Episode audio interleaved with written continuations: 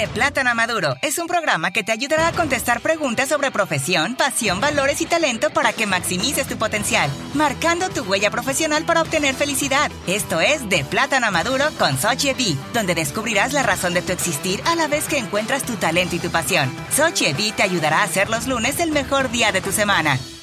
Muy buenos días, tarde, noche de la hora que me estén este, escuchando. Gracias por estar con nosotros una vez más aquí en Plátano Maduro. Y hoy este episodio va a ser un episodio muy, muy único. Uh, diferente, lo vamos a hacerlo en Spanglish, mitad español y mitad inglés, porque mi invitada es uh, americana de los Estados Unidos y ella habla poquito español, pero estoy orgullosa que ella está aquí. Ella viene representando a Mazatepe, vive en Mazatepe, lleva casi 10 años viviendo en Mazatepe, así que la invité hoy. El nombre de ella es Natalie. Natalie, thank you for being here with us. I'm very glad to be here. It's uh, exciting to get to share. Right, of all places, Managua, Nicaragua, you get to do a podcast. you never know what you're going to get to do in Nicaragua. right. So, Natalie, can you tell our audience, and like I said, we're going to be, um, I want you to tell them how you, uh, where you're from, uh, what part of the states are you from, uh, how you came about um, coming to Nicaragua, but also about your profession and how we met. Okay. So I am from Oregon in the United States and, um, I was actually born in California, but when I was a child moved to Oregon. So Oregon's really home, um, for me. Um, and I've been here in Nicaragua for nine years and, um, have been, um, doing a variety of things here. One of the things that brought us here was to work with people and help provide clean water um, for different areas throughout Nicaragua. And and and that was uh, you came straight to Masatepe, or you have lived other places in Nicaragua? We started out in Granada. Okay. And we were in Granada for about two and a half years before we moved up to Masatepe. Got you.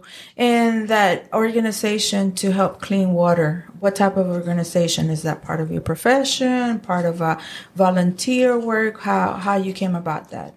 Um, it was something that as we were um, considering coming down to Nicaragua from Oregon, that we were looking for something that was needed here in Nicaragua. And we heard a lot about um, people having different illnesses um, related with water.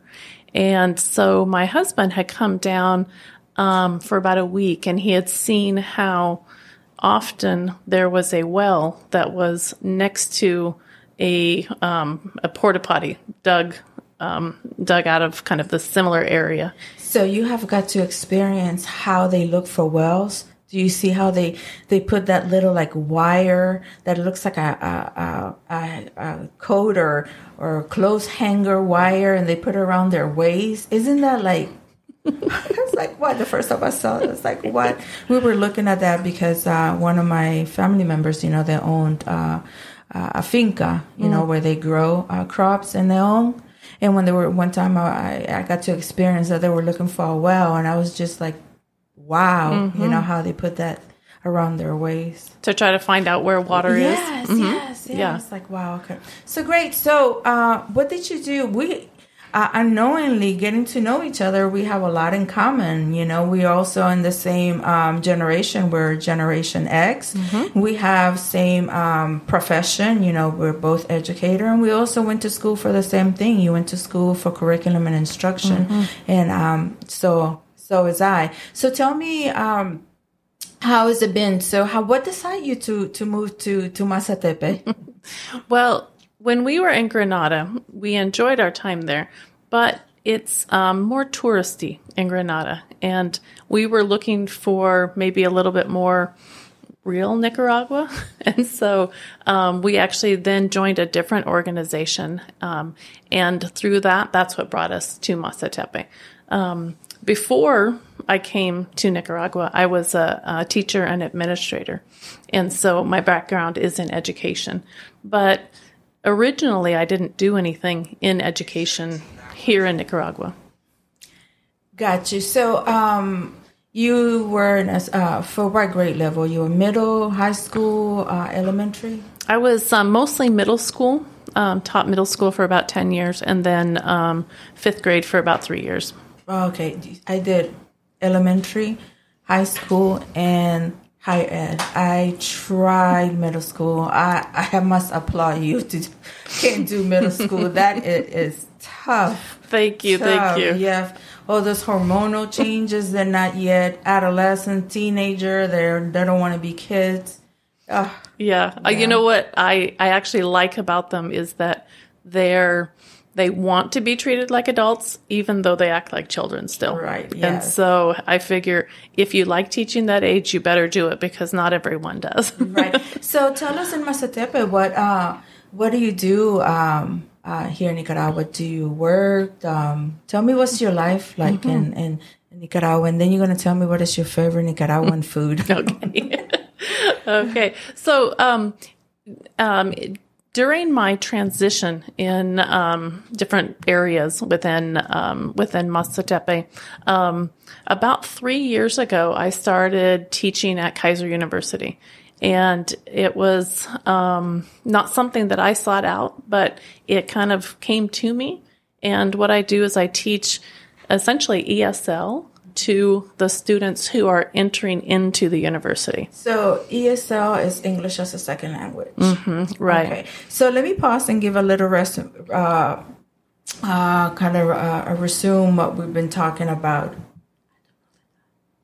So, um, Natalie, ella es originalmente de este de del estado de Oregon y vino aquí hace nueve años. Ella reside con su esposo en, en Mazatepe. Comenzaron a vivir aquí en Granada. Vinieron con una organización para este ayudar a limpiar agua, este, educándolos, por ejemplo, eh, para en los pueblos, en las áreas rurales, cómo limpiar y, y abastecer el agua.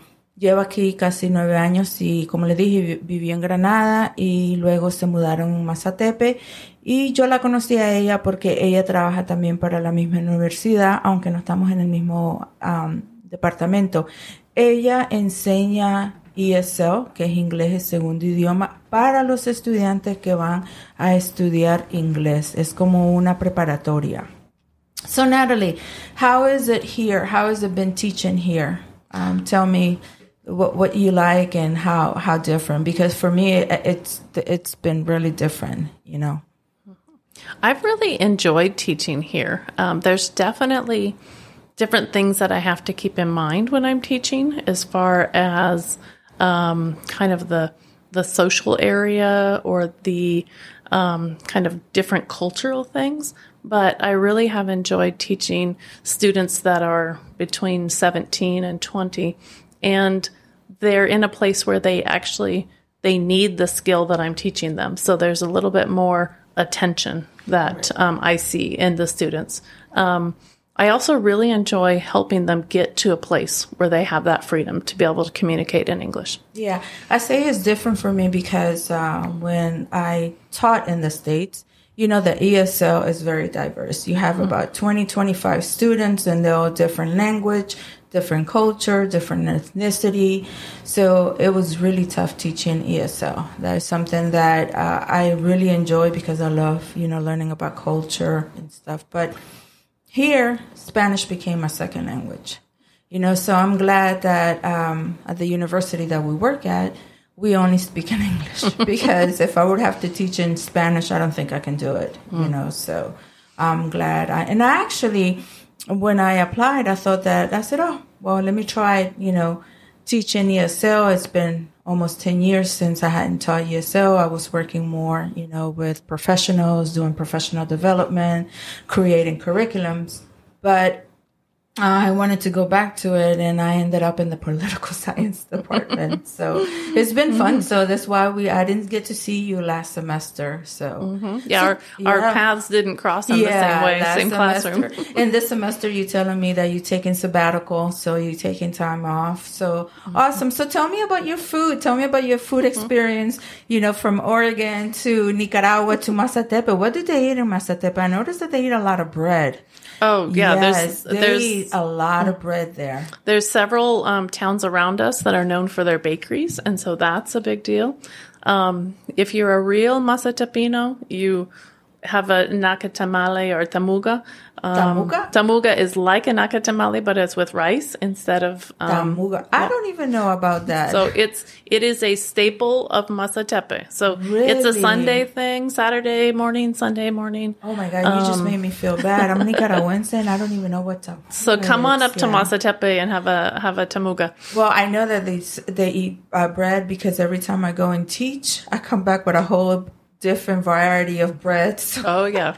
The other So the other know. thing that's really popular up there, and I'm not a fan of it, is mondongo. Mond- oh no, Okay. no, I cannot do mondongo. No. no way, no. But no. but there's many restaurants that Yeah. uh, have mondongo. Um, yeah, that's uh, that's like the soup, right? The mondongo. It's a soup, but it's yeah. a sausage that's like a blood sausage with rice in it. That's moronga. Moronga. Mondongo is the stomach. Uh, I think. Oh, Oh. yeah.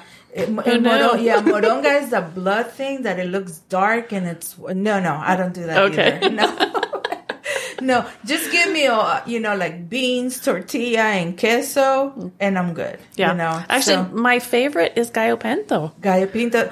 My husband, we grew up a lot of um, around a lot of uh, Cubans, you know, in, in the states and the different military posts. So he learned to eat black beans. So he had to get reacquainted with the red beans because in Louisiana we eat red beans and rice, but it's kind of like the kidney beans. So now he's getting a pro the different type of beans that we uh, we eat here. you know, from red beans to black beans to you know like the kidney beans. So Oh yeah, it is very different. yeah. Yeah. So, and does your husband too? He he he eats. Uh, do you every now and then? Do you cook uh, American food at home or yeah? Oh, we Yeah. cook actually mostly American More, food at home. yeah. Yeah, Um, I, I'll make jalapeno jalapeno chicken, um, Oh, okay. pollo jalapeno, um, but usually we eat American food. So. Awesome. So uh, we only have a couple of more minutes. I want you to tell me, uh, you know, the the show, um, Natalie, is about passion, uh, values, you know, profession. How how is the change? And I'm pretty sure you've seen the change in Nicaragua from nine years ago. You know, to all those young adults uh, from high school, young adult, you know, uh, millennials. Even individuals our age. I was just telling in my last session that I went to one of the malls and they were looking for uh, for individuals to to work at a call center and all. I don't know if it was a call center, but um, they now you know it, it, it's not even about age you know the importance of english you know so can you you know what would you recommend or suggest for for our listeners you know um, the value of education now you know a lot of them they still think that they have to move abroad they have to go somewhere else to get a better life. What have you seen in the last you know nine years that you've been here? Yeah, there's um, there's been quite a change. It used to be that um, tourism was a really big area um, for young people to study and then go into, and then with the COVID situation, the tourism within Nicaragua has really pulled back, and so there isn't that need for English in that area as much, at least not yet. Um, but the whole call center. Um, we also see in our area a lot of zona francas, free trade zones, where they're making different kinds of clothing. Um, those are very popular um, areas of ed- of uh, of work. and, and the And- growth that you have seen. What I've seen also is how um, a lot of uh, a lot of retirees from the states, from Canada, and from you know Europe are coming. You know the growth. Uh, we belong to some groups. You know some expat groups in social media, and just the amount of. Uh, of uh, people, our generation and older, you know, like Generation X, baby boomers, and a lot of, you know, are coming back to the States and investing and retiring and buying property here. Yeah, know? they really are, and and we saw that in Granada, but we're also seeing it where where we live now. Um, and um, as far as like the work that people are doing, particularly with like the the um, call centers and that, that is something that I'm just seeing so many people want to go into that. Yeah. And then it's because of what? English. Exactly. It's English. But another thing that is growing too, and I notice is in the aspect of uh, computer programming, you know, computer services. I see so much potential here in Nicaragua, you know, and, and I want them to, to understand and see that like we're two here that we're working here, you know, even though we are Americans, but there's our opportunity here and the quality of living, you know, so it depends. But, um, and thank you, Natalie, for being here with us. Any anything else that you want to share about us, uh, uh, about you? I'm sorry, uh, about Nicaragua. Things that you already t- uh, said a dish that I don't know, a place that I need to go visit. Well, I would highly recommend visiting as much as you can. We have tried to do that and just see the the culture, see the country, and um, you're just blessed by it. And so I think the more growth and the more um, places of, of opportunity that come to this area, it's just going to make Nicaragua better. Muchísimas gracias, Natalie. ¿Quieres decir algo en español antes que nos vayamos? ¿Te quieres despedir? So it's been a blessing to be a part, and I'm sorry I go blank with my Spanish. Muchísimas gracias, Natalie. Hasta Sí, la gracias. próxima. Maduro. Para obtener más información detallada de lo que escuchó en este episodio, suscríbase a nuestra red social, comparte el podcast, deje su comentario o cuénteselo a un amigo. Estamos en esta plataforma para marcar su huella profesional y que obtenga éxito y prosperidad. Desde Managua, Nicaragua, para servirle Sochevi.